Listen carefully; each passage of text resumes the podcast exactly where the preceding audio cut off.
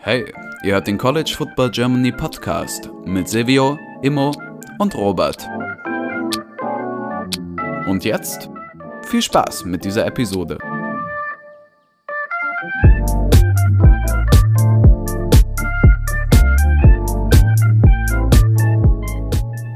Hallo und herzlich willkommen zurück zu, diesem neuen, zu dieser neuen Folge des College Football Germany Podcast. Mit dabei ist heute Silvio. Moin. Und unser heutiger Gast Philipp. Hallo Philipp. Ja, guten Abend.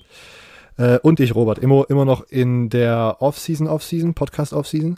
Ähm, wir haben letzte Woche über die Big 12 gesprochen. Es gibt keine Divisions in dieser Conference, deswegen haben wir ein bisschen random einfach für meiner Meinung nach die Spannungskurve geeignet und Gäste geeignet äh, unterteilt. Und heute haben wir sozusagen den zweiten Teil am Start. Philipp ist Co-Host beim Horns and Horses Podcast, West Virginia Guy und deswegen heute zu Gast und hat seinen ersten Auftritt. Deswegen, Philipp, äh, die Leute, die das erste Mal hier sind, werden immer gefragt, wie bist du zum Football gekommen, wie bist du zum College Football gekommen und bei dir dann den smoothen Übergang bitte, wie bist du vor dem Mikrofon bei Horns and Horses gelandet?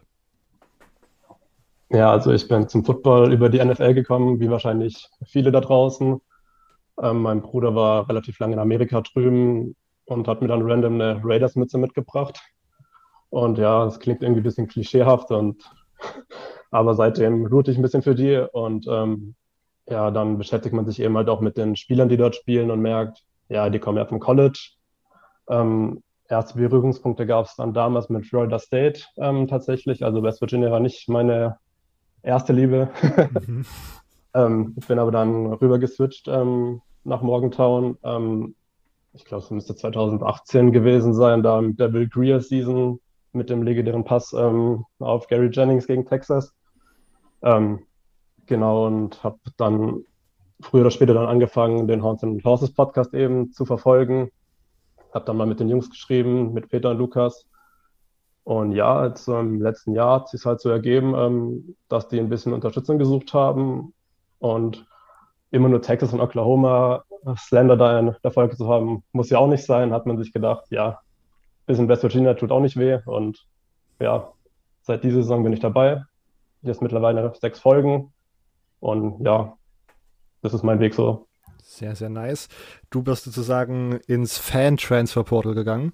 Äh, als, als West Virginia-Fan dann am Ende rausgekommen. Wer noch so zu West Virginia getransfert ist, darüber sprechen wir in ein paar Minuten. oh Mann. Ui, ui, ui.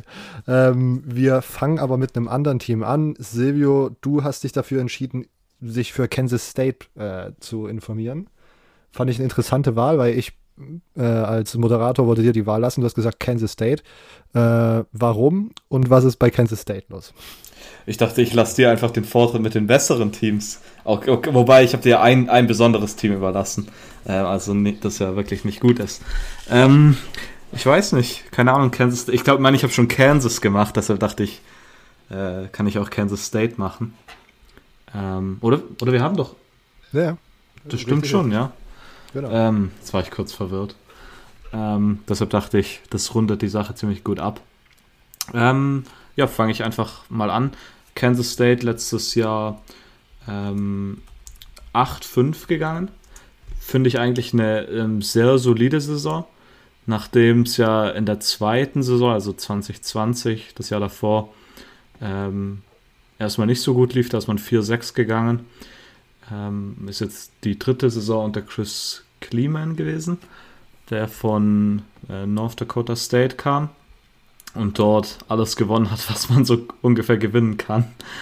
Ähm, was ich glaube damals allgemein als ein sehr guter Move von Kansas State Fans und auch allgemein von Football, keine Ahnung, Opinion Leaders äh, angesehen wurde.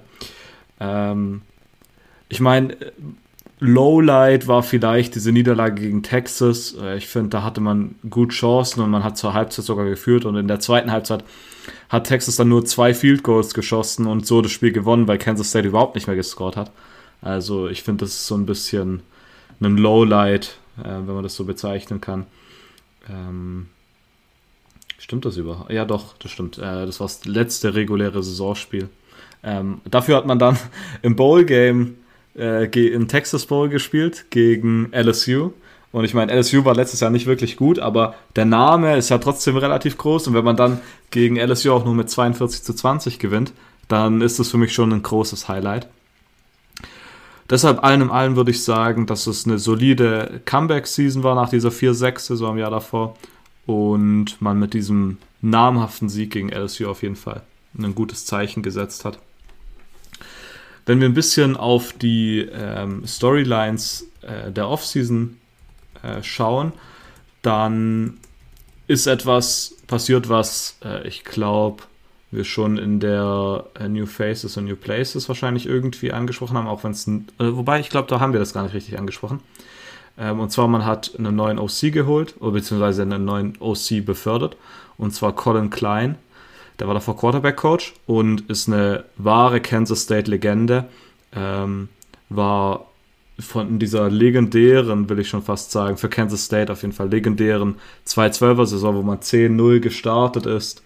Ähm, der Quarterback, ich glaube, ich glaube sogar, er ist All-Time-Leader in so gut wie allem bei Quarterback äh, für Kansas State. Und war dann auch Heisman-Finalist in dem Jahr. Und ja, man hat jetzt offensiv einen Wechsel gemacht und hat ihn da befördert, was ich auf jeden Fall sehr interessant finde.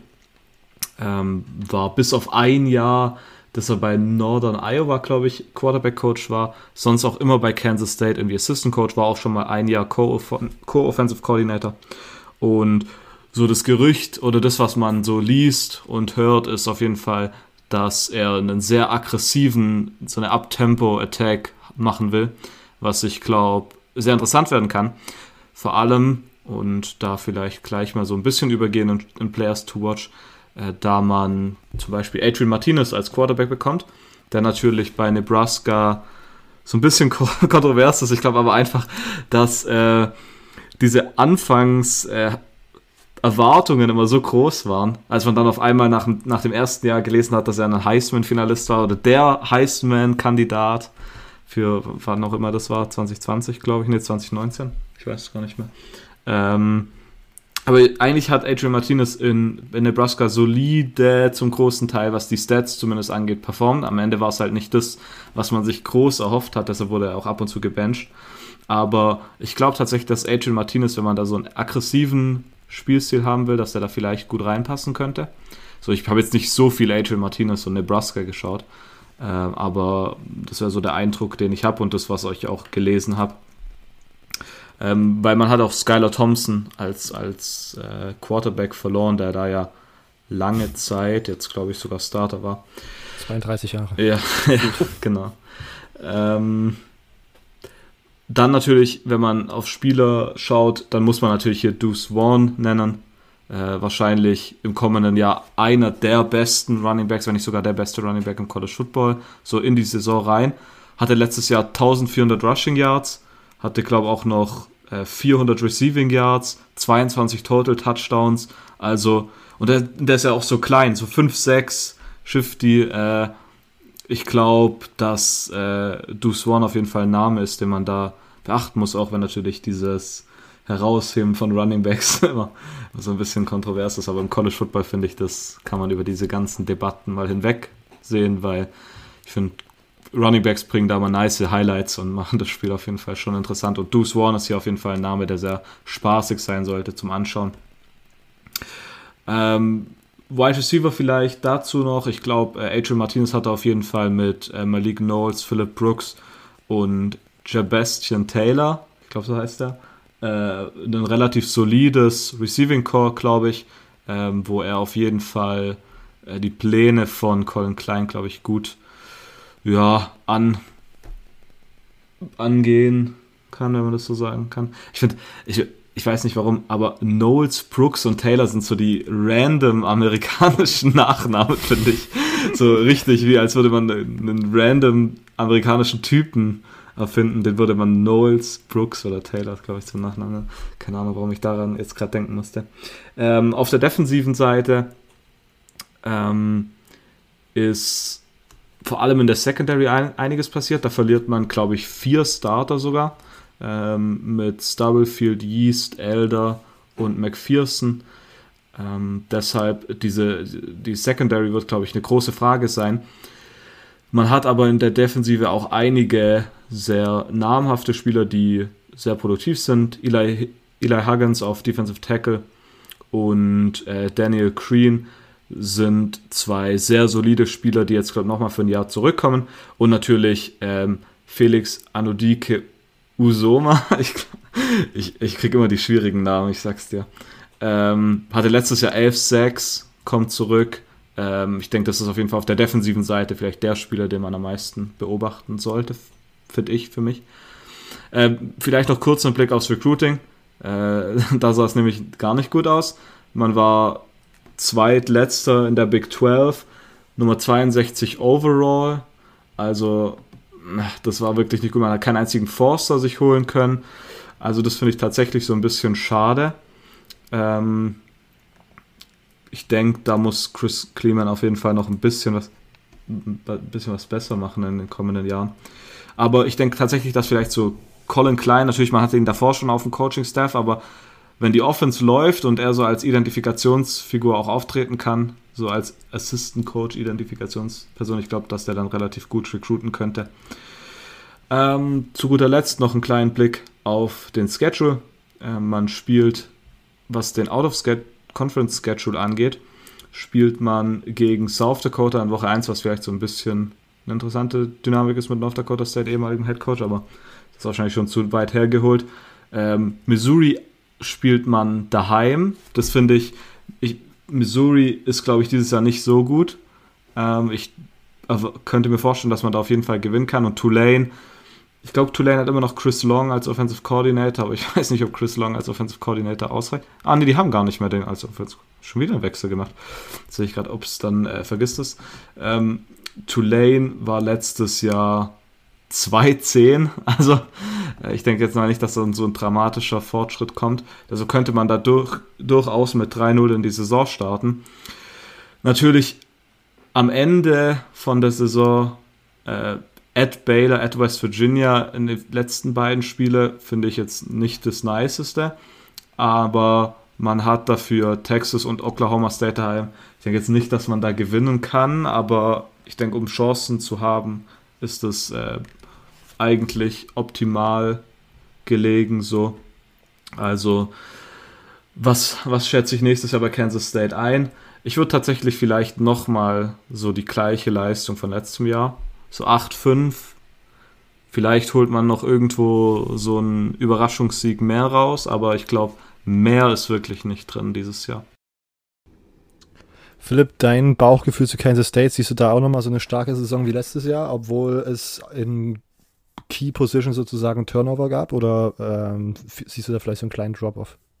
Also wir hatten es bei uns im Podcast letztlich auch ähm, off-camera davon ähm, und wir sehen Kansas State tatsächlich so ein bisschen auch als Dark Horse in der Big 12 an. Ähm, dazu muss aber halt auch einiges passen. Also Hugh Swan muss halt komplett fit bleiben, weil mit ihm fällt halt wirklich alles. Ähm, Silvio hat schon gesagt, vielleicht der beste Running Back in der Big 12 oder doch der von Texas. Weiß man nicht, aber auf jeden Fall ein richtig guter Playmaker. Ähm, ich bin gespannt auf die Offense und auf Martinez. Der war ja Rushing Leader bei Nebraska ähm, in der letzten Saison. Das wird er hier vermutlich nicht werden. Ähm, und wenn man auf die Receiver letztes Jahr schaut, da hatte kein Receiver über 600 Yards ähm, bei Kansas State. Ob sich das ändert, hm, sei mal dahingestellt. Ähm, ich gehe mit Silvio mit. Ähm, 8-5, äh, 8-4-Saison, sowas in die Richtung ist durchaus machbar. Ähm, schlechter erwarte ich allerdings nicht. Na gut, dann steckt ihr mal wieder eure Hoffnung in Adrian Martinez, dass der in einer spritzigen Offense performen wird. Wir werden sehen, wo man da am Ende rauskommt. Äh, bevor Philipp mit West Virginia weitermachen darf, gehe ich zu Baylor, den Big 12 Champs dieses Jahres, dieser, die vergangenen Saison, besser gesagt. Ähm, Baylors 12-2 gegangen und das Highlight wird wahrscheinlich das Big 12 Championship Game gewesen sein, was man äh, gegen Oklahoma State gewonnen hat. Oder wenn man sich auf die Regular Season äh, beziehen möchte, habe ich mir den 27-14 Sieg gegen OU rausgenommen, weil OU an dem an diesem Zeitpunkt auf Nummer 4 gerankt war. Ähm, als Lowlight bei einer 12-2-Saison bleiben einem da nicht viele Optionen. Ist so ein bisschen für mich die Niederlage gegen TCU, weil die einfach so ein bisschen random daherkam. Äh, 28-30 auch sehr knapp ausgefallen ist. Aber insgesamt muss man einfach sagen, Baylor letztes Jahr eine optimale Saison gespielt. Ähm, Dave Aranda hat einfach einen sehr, sehr guten Job gemacht, auch das ganze Team nach so einem, also so schnell wieder auf die Siegerstraße zu bringen, ist einfach eine sehr, sehr starke Leistung vom Coaching-Staff und von allen Spielern, die letztes Jahr so stark performt haben. Wenn wir aufs Recruiting schauen, 2022 war das eine ganz gute, äh, eine ganz gute Klasse. Man wurde am Ende auf 37 gerankt.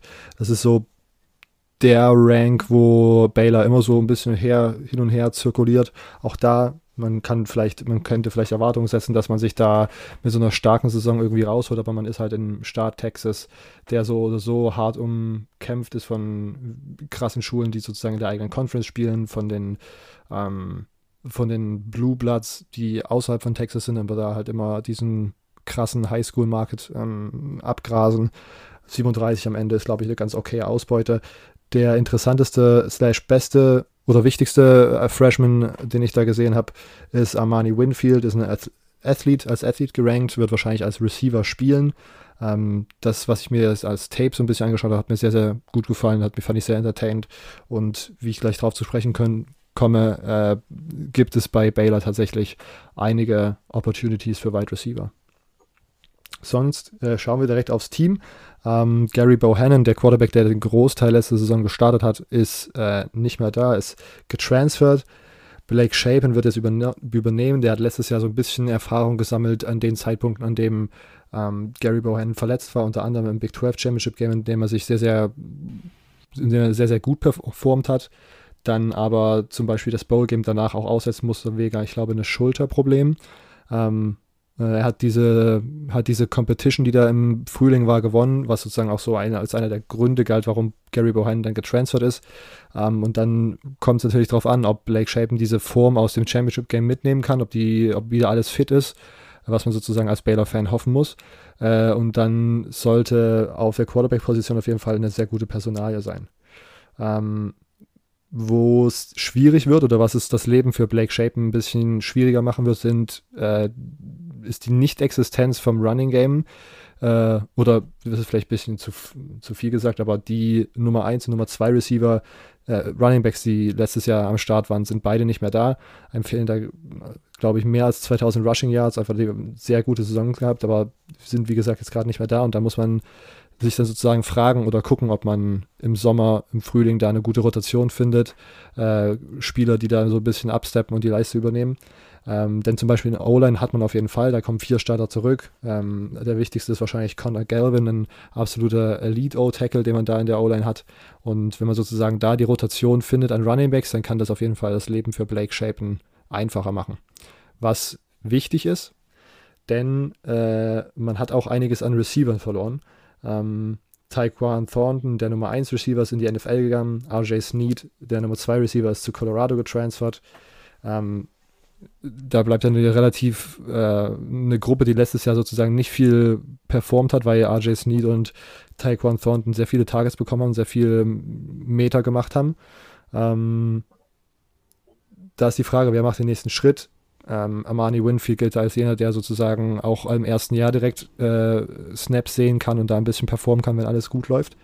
Ähm, deswegen ein Quarterback, der relativ wenig Erfahrung hat, der aber gute andere Ansätze gezeigt hat, eine gute O-Line und dann muss man schauen, dass man sozusagen um ihn herum Bausteine findet, die dieses Jahr oder Puzzleteile findet, die dieses Jahr ineinander greifen, um eine Offense zu konstruieren, die wieder so erfolgreich sein kann wie letztes Jahr. Ähm, wenn wir in die Defense schauen, ähm, hat man da einige, hat man glaube ich nur vier Starter verloren, aber das sind alles einfach sehr, sehr wichtige Spieler gewesen. Unter anderem wären das Jalen Pitcher und JT Woods. Ähm, das, die DBs letztes Jahr waren so ein bisschen die Schwachstelle vielleicht in, diesem, in dieser Baylor Defense. Auch da, ähm, JT Woods ist der Safety gewesen. Da muss man dieses Jahr wieder viele ähm, Lücken schließen und ist so ein bisschen fraglich, ob man das kann. Man hat viele Spieler, die wieder relativ seasoned sind, schon lange beim Team sind, aber noch nie so richtig viele Snaps gesehen haben. Ähm, das Linebacker-Core, da muss auch nachgerutscht werden, weil man auch einige Top-Tackler verpasst in der Front. Die sieht aber ziemlich gut aus, die kommt fast komplett zurück. Da ist der Spieler wahrscheinlich äh, Siaki Apu, A Siaki, Nickname Apu Ika, ähm, der letztes Jahr schon sehr, sehr gut gespielt hat. Und da, genau, ist es also eine sehr interessante Situation, weil auf beiden Seiten des Teams die Lions ziemlich gut aussehen und drumherum viele Fragezeichen sind, die beantwortet werden müssen. Deswegen Baylor auf jeden Fall Potenzial hat, wieder oben anzugreifen, aber glaube ich, meiner Meinung nach und sowas von dem, was ich jetzt hier in der Vorbereitung mir reingezogen habe und gelesen habe, nicht als der Top-Kandidat und als Safe Bet, als Returning oder Back-to-Back Big 12 Champ äh, deklariert werden kann. Players to Watch ist 2022 für mich Blake Shapen, weil halt so viel von ihm offensiv abhängt. Und wenn wir auf den Schedule schauen, äh, wird es ziemlich knackig, wenn man sehr viele Spiele hat, aus, die, die man auswärts spielt, die man wahrscheinlich lieber daheim hätte. Ähm, BYU hat man zum Beispiel auswärts, was letztes Jahr schon ein interessantes Spiel war, was man gut gewinnen konnte. Dieses Jahr at BYU knackig, die haben eine krasse Atmosphäre. Iowa State auswärts, haben wir letztes Mal drüber gesprochen. Wir sind uns nicht so sicher, ob die dieses Jahr High Performer sind. West Virginia hat man auswärts nach einer Bye Week. West Virginia, auch da kommen wir gleich zu, wie wir die dieses Jahr sehen. Aber auswärts natürlich immer äh, eine starke Atmosphäre. At Oklahoma, man spielt at Texas. Das sind alles sozusagen die Games, die man gewinnen muss, wenn man ins Championship Game gehen will wieder. Ähm, und die sind alle auswärts. Das wird, ist knackig, würde ich sagen. Ähm, und deswegen, Baylor für mich kann oben mitspielen, aber es sind relativ viele Fragezeichen, weswegen ich sie, glaube ich, nicht als Nummer 1 Team in der Big 12 dieses Jahr wieder automatisch sehen würde, obwohl sie die Conference letztes Jahr gewonnen haben. Philipp, Bauchgefühl, Take, würdest du dem so zustimmen oder hast du da eine ganz komplett andere Meinung? Nee, da gehe ich mit. Ich finde es sowieso schwierig, dieses Jahr ein Team 1 zu finden in der Big 12. Die ist ja offen wie nie. Ähm, bei Baylor, die Offensive Line ist gut, die D-Line ist gut. Ist halt die Frage, ob da die Skill Position Player jetzt absteppen. Dann ist viel möglich, glaube ich. Passiert es nicht, dann kann es auch eine Medica-Season werden. Ja. Silvio, Ergänzung, Gedanken, Baylor? Soweit eigentlich nicht, nein. Kommen wir jetzt zu Philips Team, seiner absoluten Expertise, warum er heute hier ist. West Virginia ist letztes Jahr 6 und 7 gegangen, hat in der Offseason einige Splashes gemacht. Ähm, Philipp, hau raus, was willst du uns über die Mountaineers erzählen? Genau, in der Offseason ist ein bisschen was passiert. Ähm, ich glaube, worüber man als erstes sprechen muss, ist erstmal, dass man einen neuen Offensive Coordinator hat mit Graham Harrell und einen neuen Quarterback mit JT Daniels, der ist rüber getransfert, ähm, was dringend notwendig war für die Offense, wenn man die sich die letzten Jahre angeschaut hat unter Jared Degi. Ähm, da hat ja auch Head Coach Neil Brown die Plays noch selbst gecallt und das war teilweise eine Zumutung für alle. Ähm, ja, ich glaube, das waren zwei Top-Signings. Ähm, also ich weiß nicht, wie ihr das seht, aber so jetzt als West Virginia-Fan, also nimmt man gerne. Ähm, genau, ich würde mal mit dem Recruiting ein bisschen anfangen. Ähm, Neil Brown gilt ja auch so ein bisschen als ganz guter Recruiter. Ähm, hat er, finde ich, jetzt noch nicht unter Beweis gestellt bei West Virginia. Die 2022er Class ist ähm, auf Platz 42 gerankt national. Ähm, in der Big 12 ist man Vierter, was eigentlich ganz okay ist in meinen Augen. Es gibt schon ein paar interessante Spieler, die aber jetzt noch nicht gleich Impact haben in meinen Augen. Ähm, Forster Quarterback Nico Marchiol ähm, hat committed, ähm, ähm, aber der wird, ich glaube, dass er redshirten wird dieses Jahr, weil man hat eben JT Daniels als klare Nummer 1 Quarterback und im Spring Practice wie auch im Spring Game haben da die anderen beiden Backups mehr überzeugt. Ähm, deshalb vermute ich, dass er redshirtet. Genau, wen ich auch noch erwähnen möchte, ist ähm, Jacoby Spells, ist auch ein Forster, ähm, Cornerback. Wird wahrscheinlich auch nicht gleich starten, weil auch wenn die Secondary hart getroffen wurde vom Transfer Portal, äh, wie ganz West Virginia, wie wir alle wissen, ähm, ist man da gar nicht so schlecht besetzt in meinen Augen. Ähm, genau. Der wichtigste Freshman, wo ich jetzt nennen würde, wo direkt Impact haben kann, ist Mumubin Wahad, ist ein Cornerback. Der wird sich vermutlich ähm, für die rechte Cornerback-Seite ein Battle liefern mit ähm, Redshirt Freshman Wilson Lamb, der ein richtig starkes Spring Game hatte. Da muss man sehen, wie da die Competition jetzt wird über den Sommer. Und der wird dann gegenüber von ähm, Woods starten. Ich würde gerne noch kurz auf ein paar Transfers eingehen, die weggegangen ähm, sind von West Virginia. Ähm, so schwer das auch fällt manchmal. Ähm, Akeem Messenger, ähm, der Nose Tackle ist weg, zu Miami ähm, getransfert. Das wird ziemlich schmerzen, glaube ich. Ähm, genauso wie Daryl Porter Jr., auch zu Miami rüber. Der Cornerback und Mittellinebacker Chandler Semido. Das war der Leading Tackler bei West Virginia. Ob man die Lücke gleich schließen kann, fraglich. Genau, ich würde ähm, dann mal weitermachen mit, den, mit dem Highlight Game. Und da gibt es in meinen Augen nicht so viele und es kann eigentlich nur eins sein. Das war Woche 3 ähm, gegen Virginia Tech. Ähm, hat man 27 zu 21 gewonnen. Ähm, es ging relativ gut los. Lady Brown, der mittlerweile auch in der NFL bei den Chargers ist, ähm, mit einem 80-Jahr-Touchdown-Run, mit dem zweiten Play. das ging ziemlich gut los. Ähm, zur Halbzeit ging es noch relativ flott. 24-7 war man vorne. Und dann ähm, kam mal wieder West Virginia at best. Ähm, man hat relativ viel gechoked. Ähm, DG schlecht gespielt, schlechte Calls von Brown. Und auf einmal stand 27 zu 21 mit einer Interception von, von Degi direkt nach einem Score von Virginia Tech. Und so dass sie eben dann nochmal relativ schnell rankamen. Dann ähm, hatte man den Ball, es waren, glaube ich, mal zwei Minuten zu spielen. Dritter und fünf, Fall Start von der Offensive Line, DG Interception und äh, Virginia Tech hat den Ball schon in West Virginia Territory, also schien dann doch den Bach runterzugehen. Ähm, am Ende war es dann ein Turnover on Downs bei Fourth and Goal ähm, an der eigenen 3-Yard-Line. Also das war richtig crazy, das Ende. Ähm, ja, und das war so ein bisschen Highlight für alle West Virginia-Fans, glaube ich, weil sonst war die Saison eher schlecht. Slowlight-Game mit Sicherheit gegen Oklahoma State in Woche 10. 24 zu 3 hat man verloren daheim. Man hat 3-0 geführt durch ein Field Goal. Und danach ging gar nichts mehr. Degi mit knapp 100 Yards Passing und einer Interception. Total uninspirierter Auftritt von allen. Man stand dann 4 und 5, meine ich, zuvor. Ähm, hat man gegen TCU und Iowa State gewonnen. Man dachte schon, ja, vielleicht geht doch noch was. Aber nach dem Spiel war allen klar, Ballgame muss das Ziel sein, was man ja auch erreicht hat. Ähm, das hat man dann verloren gegen Minnesota.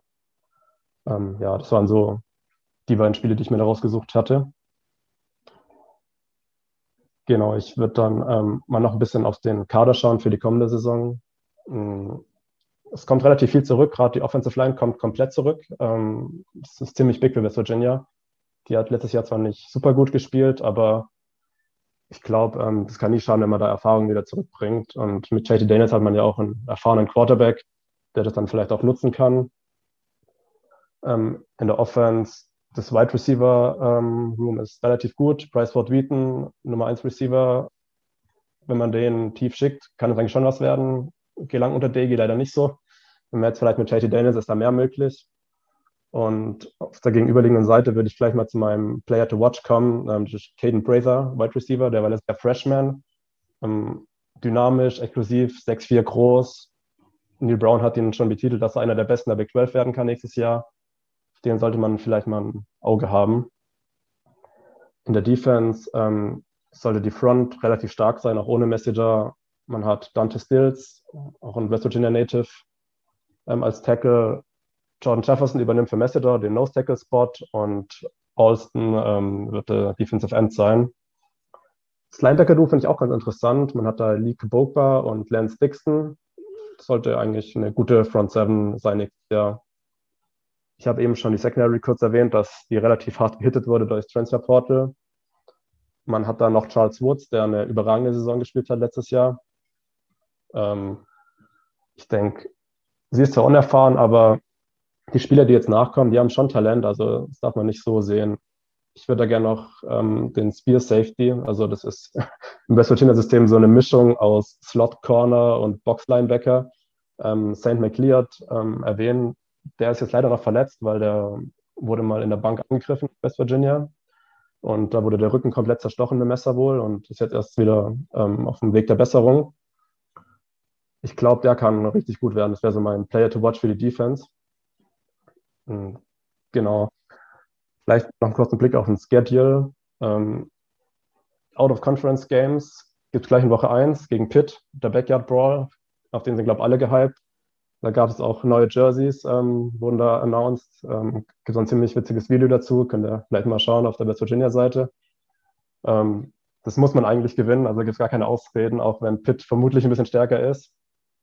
Ähm, in Woche 4 gegen Virginia Tech, die Black Diamond Trophy, ähm, muss man eigentlich auch gewinnen, wenn man ehrlich ist, äh, als West Virginia. Ähm, wobei West äh, Virginia Tech schwierig einzuschätzen ist dieses Jahr in meinen Augen. Dann hat man Woche 5 gleich bei Texas. Ähm, ja, schwierig. Also das Auftaktprogramm hat es durchaus in sich. Man hat ein paar gute Spiele daheim, die man gewinnen kann. Aber wenn ich jetzt mal so in die Zukunft schaue, ist es ein schwieriger Schedule und ich glaube, es wird eine, es wird keine gute Saison. Ähm, vielleicht ein 6-6, ein 7-5, Hauptsache ein Ballgame erreichen, das wäre schon gut weil für Neil Brown steht ja auch ziemlich viel ähm, so auf dem Spiel. Er ist das dritte Jahr da und nach dem Abgang von Dana Holgerson ja, ging es eigentlich nur noch bergab, kann man sagen. Und ähm, da steht auch ein bisschen sein Job auch im Spiel, glaube ich. Also ähm, wenn man Woche 1 nicht startet äh, und gewinnt gegen Pitt, ähm, braucht so ein bisschen für mich ein Upset-Watch ist, wenn ich das mal so anteasern darf, ähm, dann wird schon unruhig in Morgentown. Und ich glaube, da muss ähm, Neil Brown jetzt einiges machen in der Offseason, gerade mit einem neuen OC, dass die Offense wieder besser wird, weil die war letztes Jahr echt nicht gut. Defense war nie das Problem in West Virginia. Ähm, ja, wie gesagt, ich glaube, es war eine Medical-Season mit einem 6-6-7-5 rechne ich jetzt aus Fansicht. Okay. Silvio, anderes Bauchgefühl zu West Virginia oder gehst du so d'accord mit Philipp? Nee, also wenn der Fan das so einschätzt, dann muss man da, glaube ich, mitgehen. Ähm, ich muss aber auf jeden Fall sagen, dass ich sehr gespannt bin auf diese JT Daniels und Graham Harrell Combo, die es ja schon mal gab. Ähm, aber ich bin gespannt, wie das jetzt bei West Virginia aussieht. Also ich finde den Move auf jeden Fall von JT Daniels zu West Virginia sehr, sehr interessant. Ja, ich auch. Wer übrigens dazu mehr wissen möchte, kann einfach mal in die Episodenbeschreibung schauen. Da haben wir die New Faces in New Places Big 12 Edition Ausgabe verlinkt. Wir haben uns dieses Jahr nämlich gedacht, wir klammern alles, was so mit Transfers, Coaches und so weiter und so fort zu tun hat, äh, aus in extra Episoden. Wer das noch nicht getan hat, checkt die Episodenbeschreibung aus und hört euch die Folge an. Was ich übrigens auch nochmal sehr lobhaft finde von West Virginia, ist, dass man sozusagen diese Out-of-Conference Rivalry Games scheduled. Es gibt ja andere Teams in derselben Conference wie West Virginia, die sich da so mal so ein bisschen sträuben, so ein paar alte äh, äh, Rivalry Games zu schedulen, wenn man vielleicht so ein bisschen Schiss hat, dass das nicht äh, löblich für einen selbst ausgeht. Äh, West Virginia dafür ein paar Props. Ähm, Silvio, wir gehen in den Staat Texas, wo die letzten beiden Teams beheimatet sind. Du darfst als erstes anfangen mit der Texas Christian University. 5-7 sind sie letztes Jahr gegangen einiges passiert im Coaching-Staff, einiges in der Offseason passiert. Was äh, hast du zu berichten? ja, ich meine, äh, nach 21 Jahren endet eine Ära bei, oder hat, hat schon letztes Jahr geendet, bei TCU mit Gary Patterson, der jetzt nicht mehr Head Coach ist. Ich glaube, seit 20, ich glaube 2017 war, glaube die letzte Saison, wo richtig bei TCU was lief und seitdem war es wirklich mediocre. Also ich glaube, man hat dann irgendwie ein Bowl-Game erreicht oder so und das war einfach komplett übel und das war dann, glaube ich, auch wirklich einen, eine Konsequenz, die man hat ziehen müssen, finde ich. Also ich glaube, so schwierig es wahrscheinlich fällt, irgendwann ist so ein Schritt einfach nicht ausweichbar, sage ich mal. Und ich glaube, der Zeitpunkt war auf jeden Fall dort gekommen. Ähm, Lowlight daher wahrscheinlich äh, der Rausschmiss von Gary. Aber ich meine, es gab doch diese drei Spiel-Niederlagenserie, wo auch der Sieg gegen West Virginia dabei war. Ähm, das war Spiel 6, 7 und 8. Man hat erst gegen Oklahoma verloren, dann gegen West Virginia, dann at Kansas State und nach dem Kansas State-Spiel war das aus besiegelt. Ähm, deshalb vielleicht diese drei Niederlagen am Stück für mich das äh, Lowlight in der Saison. Aber eigentlich die ganze Saison war ein Lowlight. Ich meine, dieses Oklahoma State-Spiel war dann auch nochmal so eine sehr deutliche Niederlage, was auch unter dem Interim-Headcoach sehr, sehr schmerzhaft ist. Ähm, ja, Highlights sind da natürlich. Also, Highlight ist dann leicht zu finden, weil das war der Baylor-Sieg, weil ähm, da trennt man sich vom Headcoach und in der Woche danach siegt man direkt gegen bei Nummer 12 Baylor, ähm, was natürlich so ein bisschen ironisch ist. Deshalb, ja. Man hat dann einen, einen großen Headcoaching-Wechsel gemacht, in der Hinsicht, dass man Sonny Dykes geholt hat, vom großen Rivalen von SMU. Äh, jedes Mal, wenn ich über S diese SMU-TCU-Rivalry irgendwas sagen muss, muss ich immer an diese Pfanne denken, diesen Iron Skillet, was auch eine der absurderen äh, äh, Trophäen, Rivalitätstrophäen ist. Ähm, ja, aber Sonny Dykes wechselt vom Rivalen von TCU zu TCU und ich glaube, es war ein Coaching-Wechsel, der, glaube ziemlich gut angesehen wurde. Also ich glaube, äh, ich habe nicht viele Leute gesehen, die jetzt gesagt haben, hast, nee, Sonny Dykes bei TCU, das gefällt mir jetzt nicht. Ich glaube, der hat bei SMU schon jetzt richtig gezeigt, wieder was, was er als Head Coach kann. Und daher bin ich da sehr gespannt, was er bei TCU machen kann.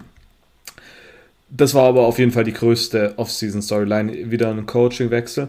Aber vielleicht damit verbunden, es war dann, ähm, Sonny Dykes hat dann, glaube ich, so ein Training einberufen, relativ nachdem er da übernommen hat.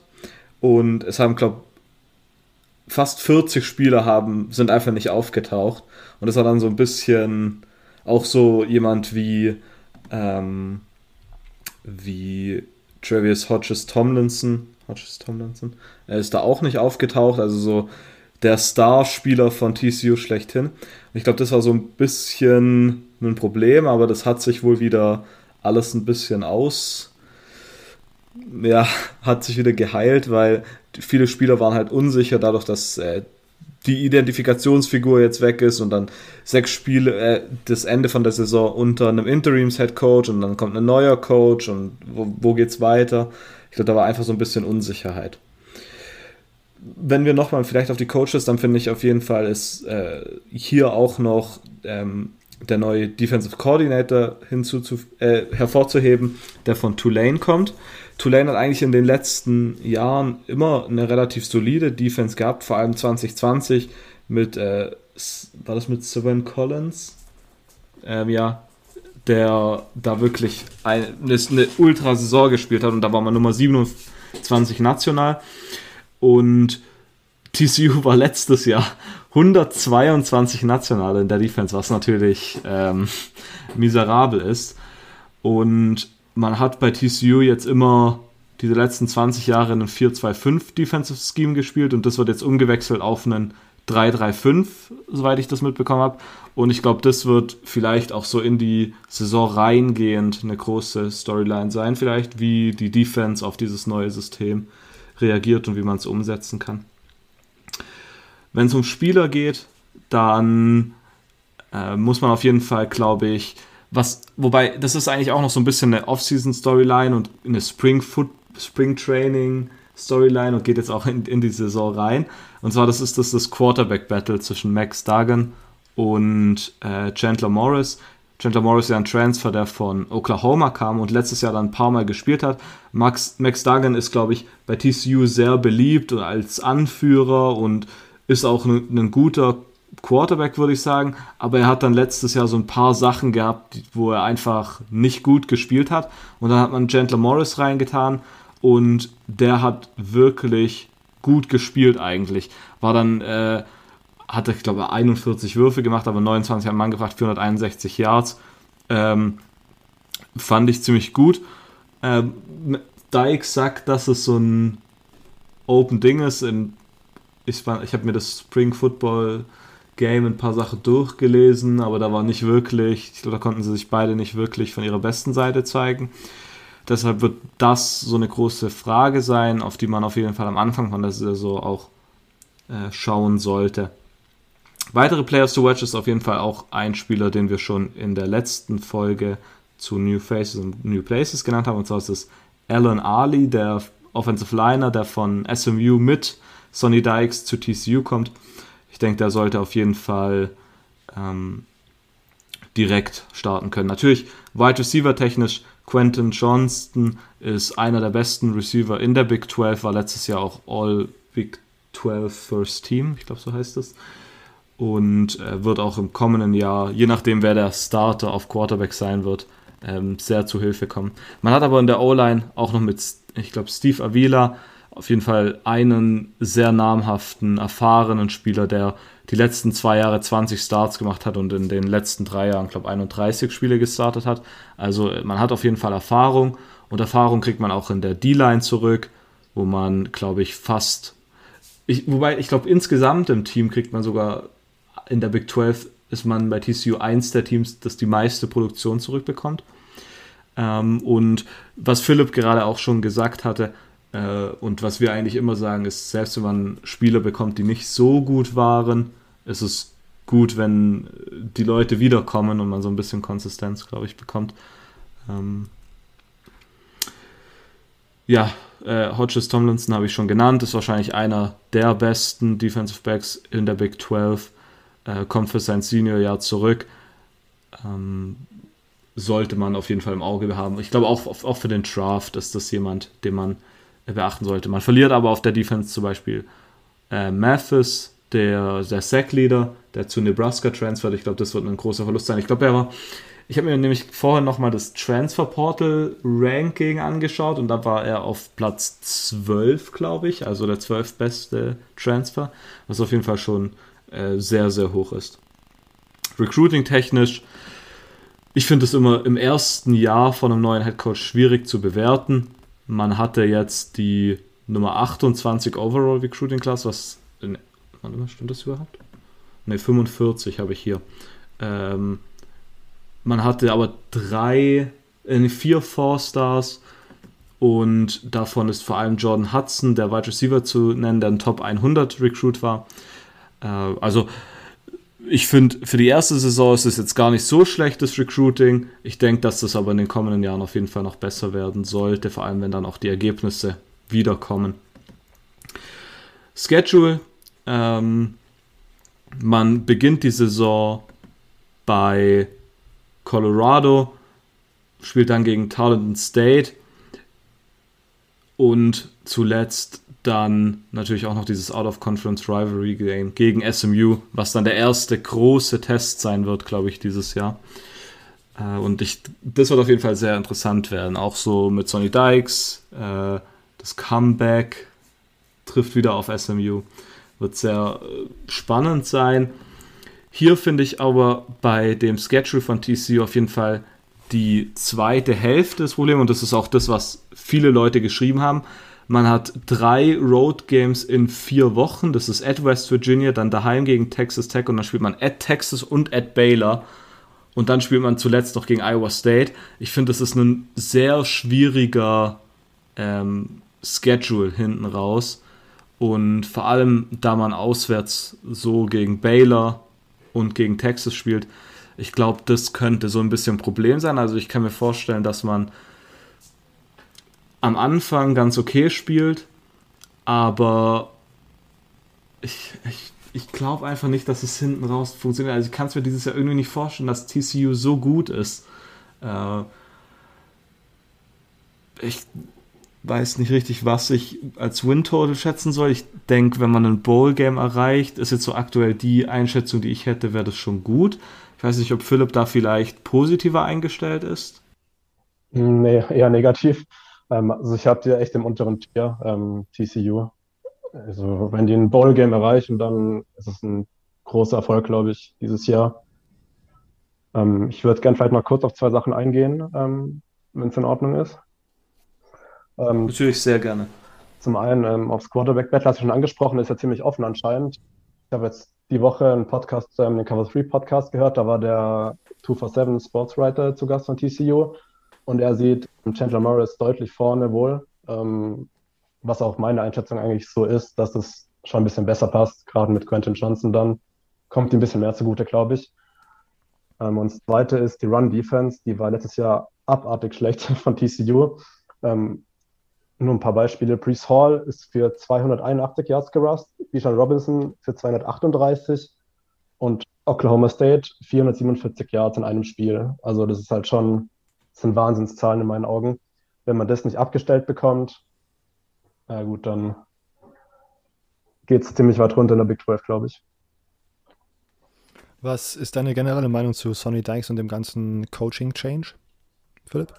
Ja, ist irgendwie schwer vorstellbar, dass TCU jetzt ohne Gary Patterson ist, muss ich sagen, dass der jetzt da in Texas rumturnt.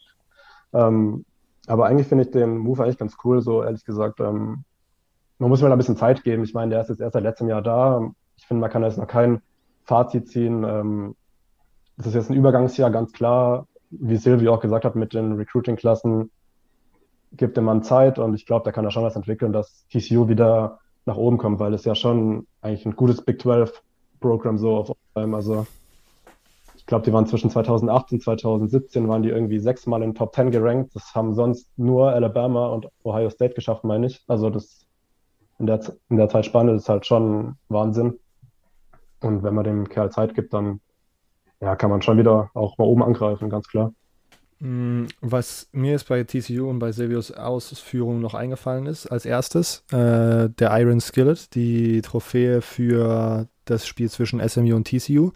Äh, hier Shameless Plug, auch in die Episodenbeschreibung mal schauen. Ich habe mal eine, eine zwei Artikel lange Serie über die absurdesten äh, die absurdesten Rivalry-Game-Trophäen im College Football geschrieben.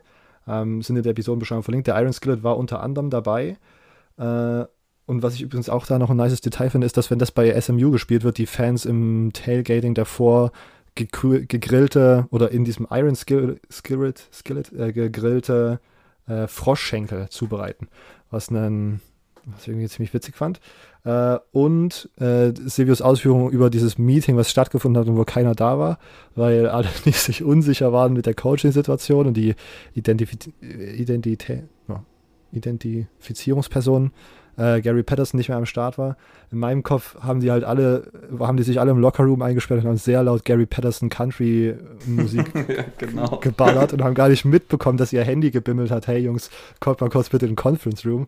Aber die waren alle like in the mood, just whipping to einen Gary Patterson Country Song.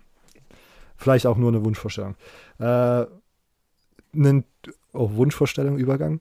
Äh, die Wunschvorstellung von dem nächsten Team ist, wieder back zu sein. Ob das nächste Saison so stattfindet, weiß ich nicht. Texas, letztes Jahr 5-7 gegangen. Ich muss jetzt aufpassen, was ich hier so in verschiedenen Nebensätzen als Gemeinheit droppe, weil wir haben äh, Friend of the Program, Lukas, äh, Philips Co-Host beim Horns and Horses Podcast, der wird mich auf Twitter rund machen, aber ich sag's halt ehrlich, wenn hier irgendwas falsch ist oder irgendwas zu Unrecht kritisiert wird, äh, wird Lukas sowieso in der Ostis nochmal eingeladen, damit wir eine Texas Roundtable machen können. Ist er ja eh gewohnt. Äh, richtig. ähm, wie gesagt, Texas 5-7 ist Saison Highlight-Game nicht wirklich. Äh, eins. Ähm, vielleicht der W gegen Louisiana, da die an diesem Zeitpunkt gerankt waren in Woche 1, also das Preseason-Ranking. Ähm, sonst war da wirklich nicht viel zu sehen, was einem als Texas-Fan hätte Spaß machen können, glaube ich. Lowlight Games, äh, äh, böse gesagt, die ganze Saison, aber der, die Niederlage gegen Kansas muss man, glaube ich, auf jeden Fall hervorheben. Das ist einfach sehr, sehr, sehr unangenehm, gegen ein Zwei-Sieg-Team äh, zu verlieren oder ein Sieg von diesen zwei Siegen zu sein. Ähm, und auch die Niederlage gegen Oklahoma, 48, äh, 55, ist sehr, sehr ärgerlich. Ähm, gegen Oklahoma und ich glaube gegen die zwei nächsten, äh, in den zwei nächsten Spielen gegen Oklahoma State und in dem dritten, was mir gerade nicht einfällt, hat man drei, hat man im dritten Quarter mit mehr als zehn Punkten geführt und hat dann trotzdem diese Führung wieder mal aus der Hand gegeben. Sehr, sehr ärgerliche Situation. Ähm, die Fazit, das Fazit zur 2021-Saison ist einfach, dass es absolut mies gelaufener Start für äh, Steve Sarkisian, den neuen Headcoach für Texas war. Schauen wir auf Recruiting, das könnte sozusagen schon das erste, der erste Punkt sein, wo Texas-Fans, ähm, wo die Laune der Texas-Fans steigen wird. Äh, es ist nämlich sehr, sehr stark geworden. Man ist die Nummer 5 gerankte, man hat die Nummer 5 gerankte Recruiting Class in der Nation laut 24-7's Composite Ranking. Und auch bei den äh, Transfers hat man dieses Jahr ordentlich zugelangt. Auch da macht 24-7 mittlerweile einen Ranking und da ist man auch in den Top 10 auf Nummer 6 gerankt. Ähm, wer dazu mehr wissen will, Episodenbeschreibung auschecken. Bei äh, New Faces, New Places habe ich sehr viel über Texas gesprochen, weil ich einige Spiele sehr, sehr interessant fand, die da jetzt neu dazukommen. Der äh, interessanteste Spieler aus der Recruiting Class, aus von Highschool-Spielern, ist Larry Turner Gooden, ein Safety, äh, der von der IMG kommen müsste. Der hat mir sehr viel Spaß gemacht auf Tape. Und ein äh, weiterer Spieler, wie gesagt, aber dazu mehr in New Places, No Faces, ist äh, Isaiah Nayer, ein äh, Wide Receiver, der sehr produktiv bei Wyoming war und jetzt als Transfer zu Texas kommt. Andere wichtige Offseason-Moves. Ähm, man holt sich den Wide Receiver Coach von Pittsburgh, der da den Biletnikow-Winner ähm, gecoacht hat letztes Jahr. Und sonst hat man Gary Patterson als Special Assistant äh, slash Musical Advisor ähm, äh, ins Team geholt.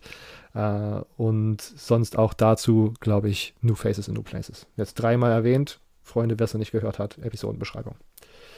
Wenn wir äh, auf die äh, Spieler und auf, die, auf das Team für nächstes Jahr schauen, wird es interessant, denn man wird einen neuen Starting Quarterback haben. Casey Thompson, der äh, größtenteils Starter letztes Jahr, ist zu Nebraska getransfert. Ähm, deswegen wird man wohl auf äh, entweder Quinn Ewers ähm, setzen. Auch interessante Geschichte um den jungen Mann. Äh, sieht absolut genial aus. Ist früher reclassified dann zu Ohio State gegangen, nach, dem ein, nach dieser einen Saison zu Texas getransfert, nachdem er, glaube ich, zwei Snaps dort gesehen hat bei Ohio State. Ähm, und das ist entweder Option 1 und Option 2 wäre Hudson Card, der letztes Jahr, glaube ich, der eigentliche Starter gewesen ist, aber nicht so richtig performt hat, dann durch Casey Thompson ersetzt wurde. Ähm, das war eine Competition, die jetzt im Sommer ausgefocht äh, werden muss. Philipp darf gerne ergänzen, wenn er da schon näher dran ist und irgendwelche Informationen hat, wer äh, starten wird. Ja, ich, ich äh, Quinn Ewers ist wohl angedacht. Ähm, genau. Okay, sehr gut. Ähm, der wird sehr viel Hilfe bekommen. Äh, man muss sagen, die Offense letztes Jahr war äh, nicht das Problem. Ähm, und auch dieses Jahr sollte die eigentlich keine Probleme machen. Man hat im Backfield den meiner Meinung nach besten Running Back im College Football, vielleicht sogar, Bijan Robinson. Ähm, der letztes Jahr absolut abgegangen ist und einfach eine absolute Maschine ist. Es ist einfach unglaublich viel, es macht einfach unglaublich viel Spaß, dem beim Footballspielen zuzuschauen. War, glaube ich, letztes Jahr auch schon der Dritt, äh, der N Nummer 3 Receiver, sage ich mal, in, bei, bei, Texas, was auf die äh, Receiving Yards angeht. Und ich bin da auch dieses Jahr gespannt, ob man da vielleicht sogar noch mal ein bisschen äh, mehr sieht. Bei Alabama hat auf jeden Fall Sarkisian immer sehr viel Najee Harris auch im Pass-Game eingezogen, was ich immer sehr interessant finde für Runningbacks, die so einen Dual-Threat sind. Und das ist Bijan mit seinem Körperbau auf jeden Fall. Und letztes Jahr hat er auch gezeigt, dass er halt einfach auch Pässe fangen kann. Ähm, muss Bijan Robinson der Nummer 3 Receiver sein, weil man keine anderen Optionen auf der Außenseite hat? Fragezeichen. Nein, ist die Antwort. Man hat Xavier Worthy, der letztes Jahr eine absolut geniale Freshman-Saison gespielt hat, hat den All, hat den Big 12 Freshman of the Year Titel gewonnen man hat Jordan Whittington, einen sehr, sehr starken Receiver, den man aus der, aus einer frühe, ich glaube, was der 2020er Recruiting Class, glaube ich, einen Five-Star hat. Ähm, man hat Isaiah Nayer jetzt als Transfer bekommen, der mir bei, ähm, wie gesagt, ähm, Wyoming sehr, sehr gut gefallen hat und der da jetzt die, eine Lücke füllen kann. Das sind alles, das sind drei Namen, die einfach sehr, sehr viel Spaß machen können. Ähm, die O-Line wird interessant, weil man bekommt drei Starting O-Liner zurück und hat dann einen Haufen talentierter Anwärter auf die anderen beiden Posten. Äh, man hat, glaube ich, zwei Five-Star-O-Liner in dieser Class gesigned. Man hat in den letzten Jahren immer viele große Menschen aus Texas einfach im Raum gehabt und muss jetzt hoffen, dass man so ein bisschen die Qualität, die Spielqualität anheben kann und dass diese zwei Ju Lücken mit jungen Spielern besetzt werden können, die auch direkt in der ersten Saison tatsächlich Leistung bringen. Defense wird sehr, sehr interessant, bin ich gespannt. Man hat Demarion Overshown, ähm, als Linebacking, Pass Rusher, man hat Jalen Ford, man hat JMU Transfer, Diamante, Tucker Dorsey. Das sind drei Namen, die ich sehr, sehr interessant finde, die man als, als Names to Watch mal hier in den Raum stellen kann. Aber sonst sind vor allen Dingen im Backfield und in der Line sehr, sehr viele Fragezeichen, sehr, viel, sehr, sehr viel Chaos, sehr, sehr viel ähm, Durcheinander, neue Personen kommen rein und so weiter und so fort, weswegen ich, ich bei der Defense noch nicht richtig sicher bin, wo ich die am Ende ähm, ja, einordnen kann, generell. Players to Watch 2022 ist auf jeden Fall Bijan Robinson, so wie letztes Jahr. Und sonst ist der Schedule auch ziemlich interessant. Wie gesagt, wir haben schon drüber gesprochen, man bekommt Bama in Woche 2, was einfach ein direkter Gradmesser eigentlich dafür ist, wie sehr man diese ähm, Offseason genutzt hat, um an sich zu arbeiten, und seinem Team zu arbeiten, an diese ganzen Philosophie Texas zu arbeiten. Ähm, und sonst spielt man äh, Oklahoma State auswärts, Kansas State auswärts äh, und hat sonst aber relativ viele wichtige Spiele zu Hause. Also man hat dieses Alabama-Game und dann aber gegen viele gute Big 12-Teams, die vielleicht im oberen Bereich mitspielen sollten, spielt man daheim es ist eine vielversprechende, eine vielversprechender Schedule, aber wie gesagt, diese Defense, da bin ich mir immer noch nicht so richtig sicher. Ähm, Paul Kliatkov, der, der von Washington kam, der, der Defense Coordinator, hat jetzt mit Gary Patterson ein weiteres Brain, was er so ein bisschen neben sich existieren hat, was er so ein bisschen beratend hinzuziehen kann. Aber ob das jetzt sozusagen in der Offseason gereicht hat, um diese, dieses fragwürdige Backfield und die fragwürdige Front auf einen competitive Level zu heben, bleibt abzuwarten. Offensiv kann man sich Texas aber auf jeden Fall dieses Jahr anschauen. Ich glaube, da muss man kein Texas-Fan sein, um das zuzugestehen. Philipp, Einschätzung? Ja, ähm, gehe ich mit, Robert. Ähm, ich glaube, für ganz oben wird es für Texas nicht reichen. Müssen sie auch gar nicht augen. Ähm, aber sie dürfen halt nicht mehr so Spiele verlieren wie letztes Jahr gegen Iowa State oder auch gegen West Virginia, Kansas State oder das andere Kansas, wo man ja auch verloren hat. Ähm, sowas darf halt nicht mehr passieren. Ähm, ich glaube, wenn die O-Line hält und man die Run-Defense verbessert, sind da auf jeden Fall neun Siege drin für Texas. Also das Potenzial hat man. Man hat super Skill-Player, vielleicht die besten in der Big 12, aber man hat einen Freshman Quarterback oder einen unerfahrenen Quarterback. Ähm, das muss nicht gleich immer Klick machen ähm, bei jungen Spielern, das ist ganz klar. Ähm, aber ich bin doch ziemlich hoch bei Texas dieses Jahr. Ich glaube nicht, dass sie back sind, aber ein Schritt in die richtige Richtung auf jeden Fall. Silvio, wenn wir die Texas Hate-Brille abnehmen, wo stehst du? Ich glaube, ich würde es auch so sehen. Also ich denke, dass viel davon ab hängt, wie es Quarterback-technisch auch läuft. Also äh, Talent ist das eine und ich meine, Talent ist auf jeden Fall da, aber ich glaube, dass da schon Druck sein wird, wenn, also wenn Quinn Ewers startet. Ähm, ich meine, der so Hype, es gibt ja manche Spieler, die tun da richtig thriven, die sind dann richtig stark darunter. Es gibt halt, glaube ich, auch Spieler, die darunter leiden. Und da bin ich mal gespannt, wie das da aussieht. Also wieder die diplomatischen Takes von mir. Ähm, Diplomaten Silvio. Das, so könnte man mich auch nennen. Aber ja. Silvio De Magino. Silvio Diplomat Magino. ja, genau. Äh, okay. Ähm, damit sind wir tatsächlich auch am Ende unserer Big 12 Conference Analyse angekommen. Zehn Teams, zwei Episoden. Vielen Dank, Philipp, dass du da warst. Wo können die Zuhörer dir folgen, dich hören, und so weiter und so fort. Einmal Werbung. Genau, also erstmal danke, dass ich da sein durfte. War mir eine Freude, Jungs. Ähm, ich bin auf Twitter aktiv unter dem Handle PHLP93. Da tweete ich zumeist über West Virginia, ab und zu auch ein bisschen über die Raiders, wer sich das geben möchte. Ähm, ansonsten könnt ihr mich einmal die Woche hören bei Horns and Horses. Könnt ihr auch gerne Follow da lassen, Twitter at Horns and Horses. Ähm, da haben wir jetzt auch angefangen mit den Previews für die Teams. Machen wir pro Woche ähm, ein Team. Genau, da könnt ihr uns hören, mich hören. Sehr, sehr schön. Äh, Silvio, du noch irgendwas oder rappen wir ab? Wir können abrappen. Wir rappen ab, indem ich euch sage, ihr könnt uns auch einen Follow da lassen, CFB Germany Podcast auf Instagram, at CFB Germany Pod auf Twitter. Ähm, ihr hört uns dann wahrscheinlich nächste Woche Donnerstag oder Freitag wieder. Wie gesagt, es sind 35 Grad draußen. Unser äh, Terminkalender ist so flüssig geworden, dass die Release-Termine einfach ineinander übergehen. Ähm, deswegen, ihr hört uns, nächste, hört uns nächste Woche wieder. Bis dahin. Ciao.